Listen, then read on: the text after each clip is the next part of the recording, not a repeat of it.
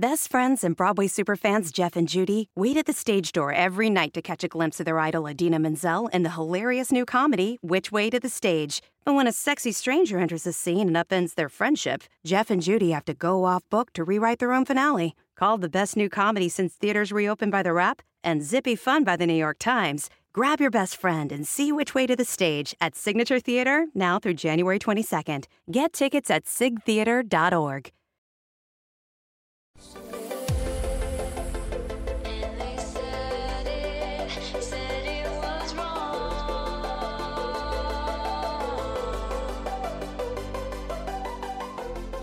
Hello querida Kouhai, bienvenida a un sábado más de Fujoshi Senpai.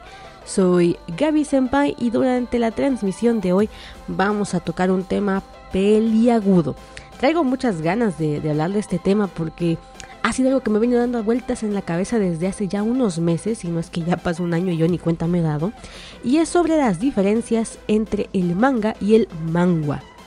Ya saben, el manga es japonés, el manga es coreano, serán como sus principales eh, formas de diferenciarlos, pero Hoy vamos a hablar un poquito más a profundidad, desde sus diferencias, si existe uno mejor que el otro, si son parecidos, cuáles son como las cosas más interesantes que cada uno de los géneros aporta y al final de este episodio te voy a dar varias, varias recomendaciones con sus respectivas sinopsis para que también tengas tareita para esta semana y otras porque seguramente te va a llevar un rato consumirte todos los manguas y mangas que te voy a recomendar hoy.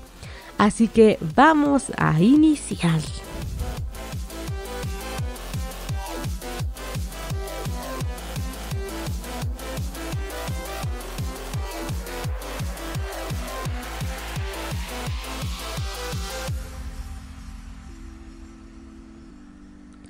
Muy bien, querida Kouhai, ahora sí vamos a comenzar.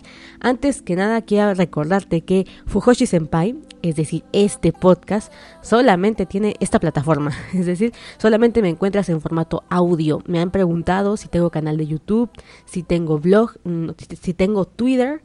No tengo ninguna de las tres cosas en este en respecto a este podcast, pero puedes encontrarme en Instagram buscándome como Fujoshi Senpai. Si te interesa, por ahí me vas a encontrar y vas a saber como las actualizaciones, las cosas que estoy leyendo, y demás por si quieres hacerme consultas. Recuérdame, recuérdame. Recuerda que también ahorita estamos utilizando el hashtag recomiéndame senpai en el que puedes etiquetarme o puedes utilizarlo para que yo encuentre nuevas obras que tú quieras recomendarme o que yo te recomiende otras nuevas. Así está esta situación. Este podcast Fujoshi Senpai lo puedes encontrar principalmente en anchor.fm diagonal Fujoshi Senpai.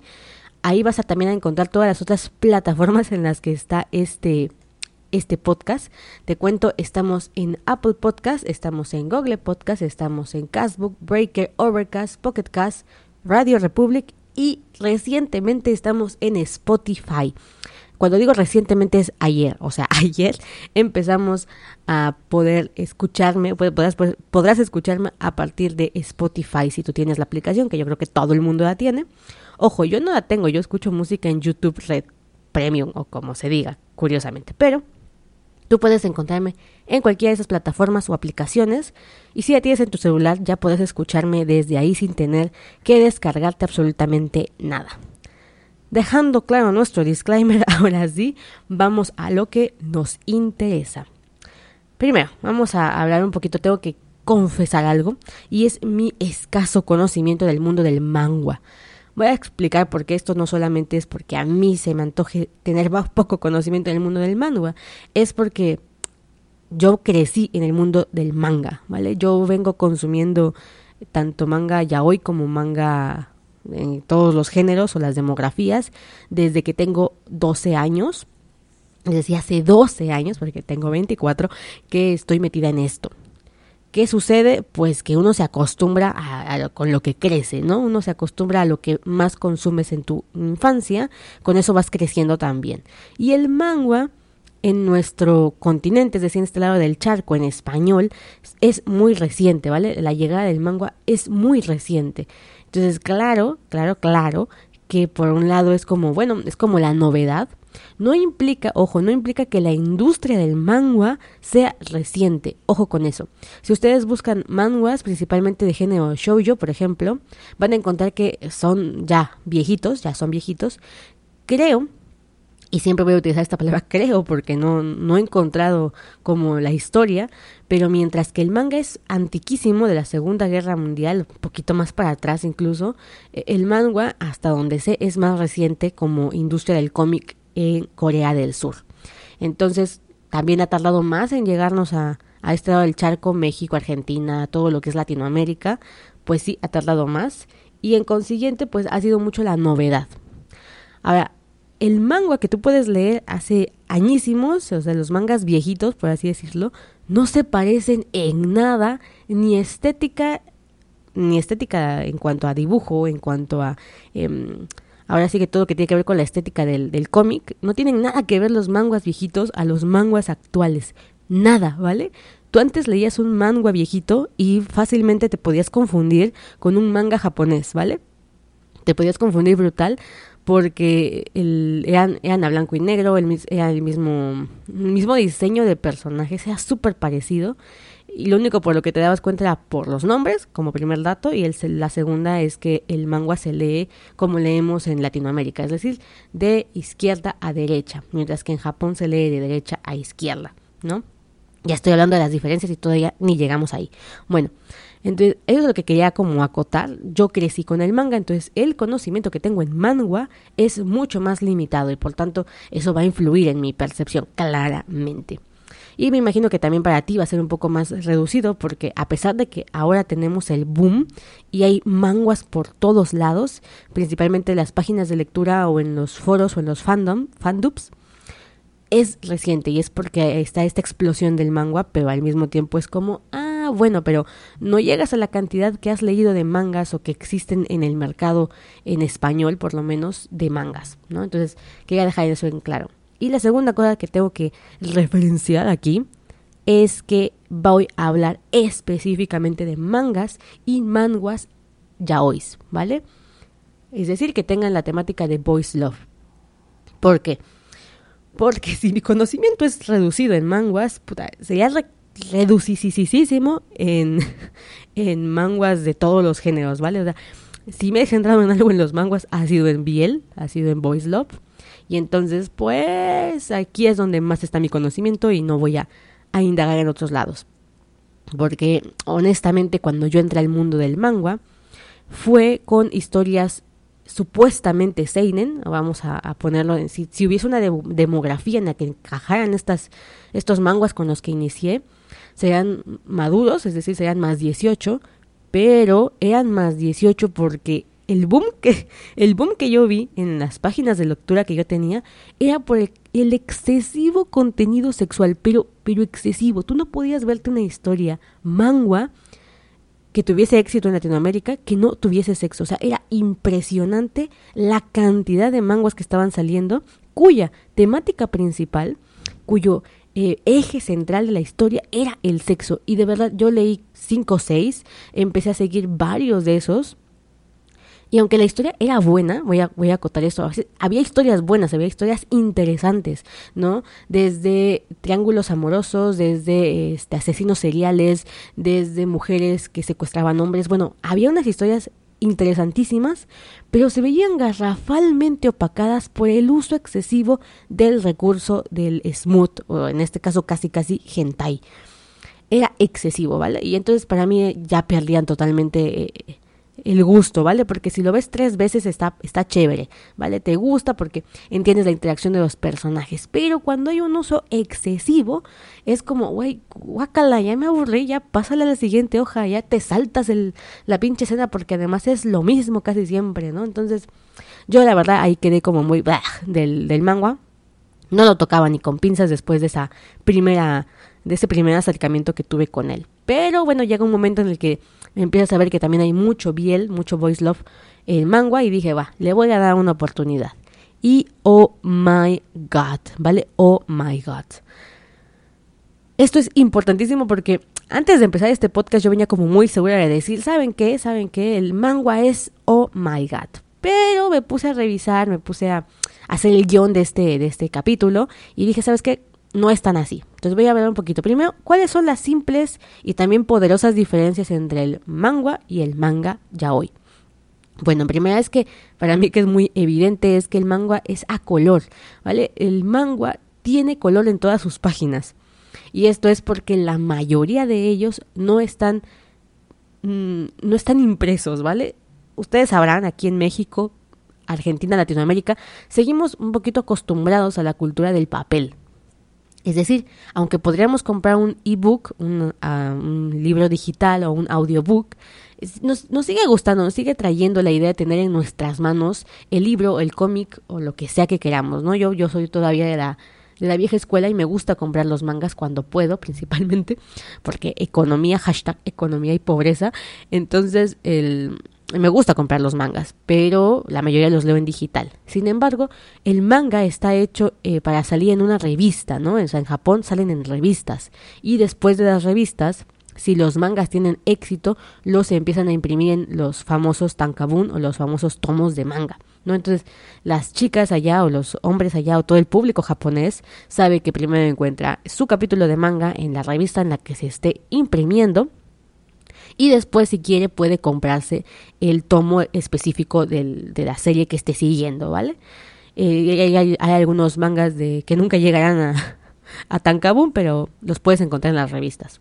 En cambio, en el mundo del manga, y esto hablo desde mi total desconocimiento y lo poco que he logrado ver, hay pocas editoriales, muy pocas editoriales en Corea del Sur, eh, que impriman muchísimos manguas. Entonces, muchísimas autoras, pero muchísimas autoras se han dedicado al webcomic, es decir, literalmente hacen cómic para ser leído en computadoras o en teléfonos móviles. Allá en Corea del Sur y en general en Asia, la cultura de los celulares, la cultura cibernética está muy avanzada en comparación con, con Latinoamérica. En Latinoamérica nos quedamos leyendo el Facebook, viendo el Instagram, haciendo tweets, ¿no? Somos mucho de redes sociales. Pero allá, en lo que es el, los países asiáticos, utilizan mucho lo que son los foros, mucho más que aquí, o sea, los foros, la, la mayoría de gente que ocupa foros es esos son hombres eh, y son foros muy específicos, pero usualmente pertenecientes a un club de algo, por ejemplo, eh, foros de anime, foros de manga, foros este como Reddit, por ejemplo, que son mucho más generales, o 4chan. El caso es que no hay una cultura muy grande en cuanto a páginas web, en cuanto a consumir otro tipo de contenidos en móviles o en computadora. Seguimos siendo muy análogos todavía, no es una crítica, simplemente es una diferencia cultural que tenemos. Entonces es natural que Corea haya preferido, o por lo menos las autoras coreanas hayan preferido, hacer sus cómics digitales y subirlos a plataformas digitales de lectura. Son como los podcasts, ¿vale? Los podcasts, eh, tú podrías tener la opción de abrirte un programa de radio mm, que complica muchísimo la vida o subir un podcast a una plataforma de podcast como Apple, como Spotify, como este Anchor, que es en la que yo estoy, ¿no? Esa sería como la otra versión, como la la autónoma y obvio lo que tú haces todo, ¿no? Entonces, eso es lo que veo que sucede mucho con los manguas, mientras que en el manga están regidos por una industria enorme, ¿vale? Eh, un mangaka tiene un editor. Si tienes un manga publicado, tú tienes un editor y tienes ciertos parámetros con la línea editorial en la que estás publicando y con lo que tu editor te va aconsejando. Además, ahí todavía es mucho más complicado porque hay listas de popularidad, hay ingresos, hay rankings en cuanto a cuánto va ganando tu manga. Si va ganando poco, te pueden cancelar. Si vas compitiendo ya en un nivel muy pro, como por ejemplo eh, los mangas que compiten en la Shonen Jump. O sea, la Shonen Jump ya es como eh, si tu si tu manga está en primeros lugares en la Shonen Jump es casi seguro que vas a tener un anime, ¿no? Y llegar al anime es como wow para un mangaka. En cambio, en Corea no está esta cultura, no está esta industria tan enorme. Entonces, por un lado es positivo porque la autora tiene mucha más libertad de hacer con su obra lo que le cante el huevo y no echarlos a perder como muchas obras que hemos visto en en Japón que por los consejos de los, de los editores o por la industria en sí acaban siendo cosas muy pésimas, ¿no? Pero, pero, pero, en el caso de, del, manga, pues no se da. Sin embargo, también hay un, un contra, que es las historias son más cortas porque no hay una financiación como tal. Si el manga no pega, la autora no tiene cómo financiarlo para seguirlo produciendo porque claramente implica tiempo, esfuerzo, dinero y muchas otras cosas. Además de que creo que le pagan a ciertas plataformas que distribuyen sus manguas, tienen que darles una comisión, entonces tienen que ganar dinero de alguna forma. Y el otro es que pues también no hay una industria de entretenimiento como tal en, Corea, ¿no? Es decir, un manga, un manga es poco probable que se vuelva una animación. Hay algunas, pero son muy escasas. Lo que hemos visto más es que algunas han hecho películas o doramas a partir de mangas. Y eso me parece también muy cool porque mientras en Corea son muy populares los doramas, por lo menos en este lado del charco son muy populares los doramas, eh, en cuanto a Japón siempre lo, lo, lo relacionamos más con el anime. ¿no? Con el anime. Entonces, por ejemplo, yo vi el, momento en el que Dara este, participó, Dara, Sandara Park de 21, ex 21, eh, participó en una película que tenía como base un manga y fui muy feliz, la verdad. Entonces, esas son como las, verdaderos, las verdaderas diferencias entre el manga y el manga, contando las otras que ya medio comenté, que son que hay color, la lectura es de occidental en el caso del manga y oriental en el caso del, del manga. Eh, los nombres claramente y poco más. Bueno, también los paneles, o sea, esto es lo que quería, esto es lo que quería hablar cuando les dije sobre la lectura en móviles y en computadora y la lectura en papel. Tú ves un panel, un panel de un manga y está hecho para ser leído en papel, está hecho para que tú veas la hoja y en la hoja distribuyen la historia. En cambio, los manguas están hechos para lectura vertical, es decir, para hacer scroll. Esto es muy curioso porque claramente te cambia la experiencia de, lectura. Mientras que en el manga vas de arriba para abajo, en el manga vas de izquierda a derecha, ¿no? Entonces es muy, muy interesante esa parte. Eh, los manguas tienen muchos paneles blancos y suelen dividirse por temporadas. He visto muchísimos manguas que se dividen por temporadas. Así que ojo, mientras un manga es una serialización y no hay así como temporada 1, temporada 2, a menos que seas Naruto y decidas meter Naruto eh, Shippuden en el anime, pero en el manga siempre fue Naruto, nunca hubo un Shippuden. No, es lo que quiero decir. No hay, no hay temporadas, es uno, normalmente. O cuando la historia se divide en dos y sale Tokyo Ghoul y Tokyo Ghoul Re, por ejemplo. Bueno, esas son como las diferencias y también decirte que si tú lees en, en tu celular va a ser más fácil leer un manga. Ahora, si vamos a la esencia del asunto, ¿cuál, ¿cuál es la verdadera diferencia que yo he notado en los mangas BL? Bueno, la primera, la primera que me parece fantástica es que mientras que el manga ya hoy es, ya lo habíamos comentado en el capítulo anterior, un shoujo o un josei, es decir, una demografía para mujeres en las que el género es el voice love, en el que el género es el yaoi, significa que la trama va a girar en torno al romance de los dos protagonistas. Ahí va a girar la trama. Que si se pelean, que si se conocen, que si se enamoran, son un cliché en sí mismas las historias, porque la historia aguanta en tanto los dos personajes interactúan, se relacionan, no se pelean o se pelean, se reconcilian y tienen su happy ending. Así es, lo siento, pero así es. En cambio, en el manga, como las chicas tienen el... Ahora sí que las chicas tienen el poder de sus obras, el género ya no es boys love desde mi perspectiva. La demografía es para mujeres, claramente, pero el tema central en muchas obras, en mayoritariamente más obras que en el mundo del manga, no gira alrededor de la pareja, gira alrededor de otro género. Llámale acción, llámale sci-fi, llámale eh, horror, misterio, el género que tú quieras, gira alrededor de otra trama. Y a los laterales, alrededor de ese eje, se va desarrollando una historia de amor. Eso es lo padre que yo he visto de los manguas. Simplemente, por ejemplo, piensa ahorita en Killing Stalking. Hijo, Killing Stalking tuvo un boom que merece su propio episodio de, de un capítulo de Fujoshi Senpai tuvo el boom porque la historia no era precisamente, entre comillas, una historia de amor. Hablaba de una historia enfermiza entre un asesino serial y un tipo con tan baja autoestima que era un estalqueador profesional, entre comillas, ¿no? Entonces, lo que el tema central no es su relación de pareja, no es el amor que va a surgir entre ellos, es lo enfermo, los asesinatos, cómo van cubriendo todo lo que sucede alrededor de un secuestro, Esa es la trama de Clean Stalking, ¿no? U otro que yo dije que iba a recomendar varios, pero viendo el tiempo que ya llevo hablando, no nos va a dar tiempo, lo voy a tener que hacer en otra ocasión. Por ejemplo, ay, es que tengo aquí varias ventanitas abiertas, porque quería recomendar varios, pero este hoy no me da, hoy no me da la vida. Eh, por ejemplo, Blood, Blood Bank, Blood Bank, o sea, si no lo han leído, tienen que ir corriendo a leer Blood Bank, Banco de Sangre, es un manga y lo que trata son de vampiros. Hay una historia de amor que claramente es, al principio pareciese ser la historia, pero no. Es, como les decía yo, lo que está a los laterales, alrededor del eje central, que es una pelea eh, entre vampiros y humanos. Y parece sonar muy cliché, pero de verdad es una historia que, que te atrapa de una manera brutal, ¿no? Y hay muchísimas otras. Por ejemplo, ahorita pienso en eh, El Hijo del Rey, creo que se llama, no, El Creador del Rey, tengo que buscarla porque los tenía todos aquí abiertos, pero veo que ya estoy en el límite de tiempo de lo que dura este podcast. Así que les recomendaré en otro episodio. Estoy segura que en el siguiente vamos a hablar de esto totalmente para que yo les cuente la sinopsis, las diferencias entre varias eh, historias que tienen que ver con como manga y manga y veamos cómo giran alrededor de otra cosa, mientras que en el manga giran alrededor de la pareja central.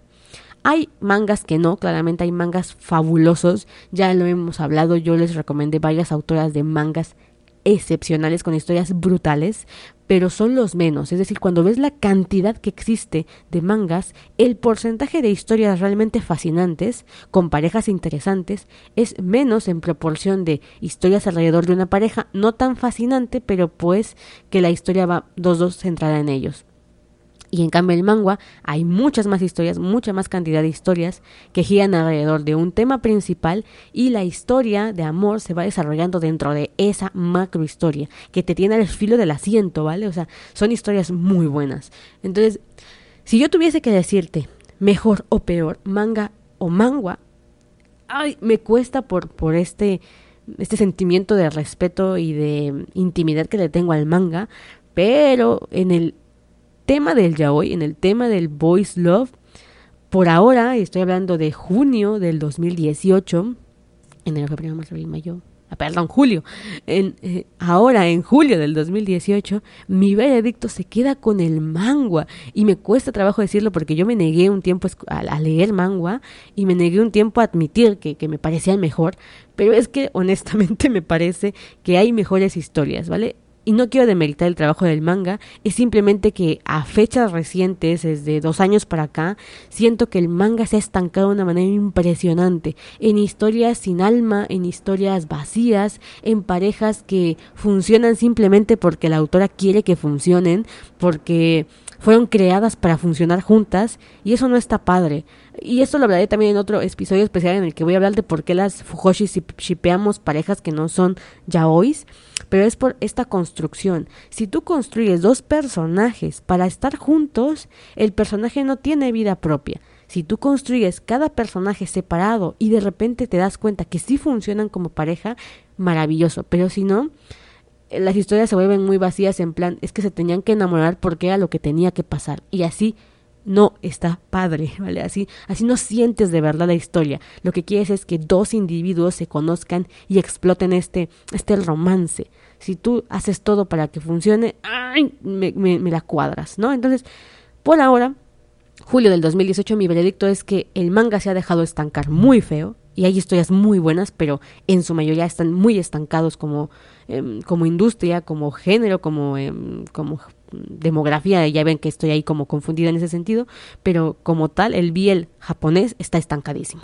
Mientras que el biel coreano, principalmente por estas autoras independientes que suben eh, sus, sus historias a plataformas como Leshin, que es L-E-Z-H-I-N, eh, y que la suben ahí con todos sus ovarios y lo hacen como ella, ellas desean mostrar, la verdad es que están teniendo más éxito porque son mejores historias, son, están mejor llevadas a cabo. Y ya ven, el próximo episodio vamos a sacar estas recomendaciones tanto de mangas muy buenos como de mangas muy, muy buenos, su sinopsis, por qué las recomiendo y ya van a tener mucha tarea para este fin. Ahorita, por, por ejemplo, ya tienen esta historia de Banco de Sangre, búsquenla, Blood Bank es buenísima. Y si pueden, El Creador del Rey, esa nada más tiene una temporada, pero también vale la pena. Incluso si acabase ahí, valdría la pena. Así que ya saben, tienen esas dos historias por leer y voy a hablar mucho más de esto en el próximo capítulo. Por favor, si te gusta este podcast, apóyame votándolo en principalmente en la plataforma de iTunes, en Apple Podcast, porque así más gente lo puede conocer y yo me puedo animar a seguirte trayendo cada sábado un episodio. Ya ves, este es mi hobby, no, no gano nada de esto, este es mi simple hobby y pues me gustaría que más personas lo conocieran, eso te da como motivación. Así que si te ha gustado, un beso enorme y nos estamos escuchando, viendo el próximo sábado. También recuerda que me puedes encontrar en Instagram como Fujoshi Senpai, por si quieres ver mm, qué cosas leo, qué estoy escuchando. Eh, es más mi vida personal, no es como que aborde mucho el podcast, pero pues por ahí también podemos conectar. Un beso y chaito. Bye bye.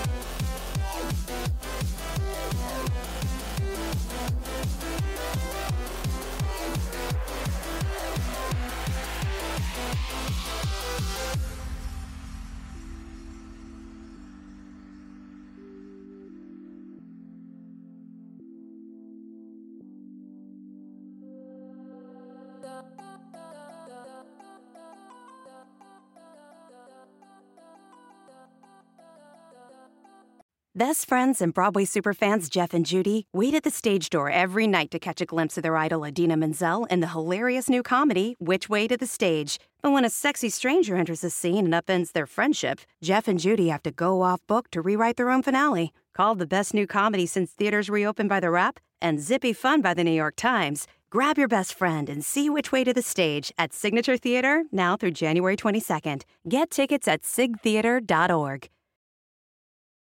It's rare to find a gift that you know everyone on your list will love. That's what you get with an incredibly soft blanket from Miki Couture. With hundreds of different styles and sizes of Miki Couture blankets, you'll find a gift that they are sure to love every single day of the year. Shop the best deals of the season at MikiCouture.com.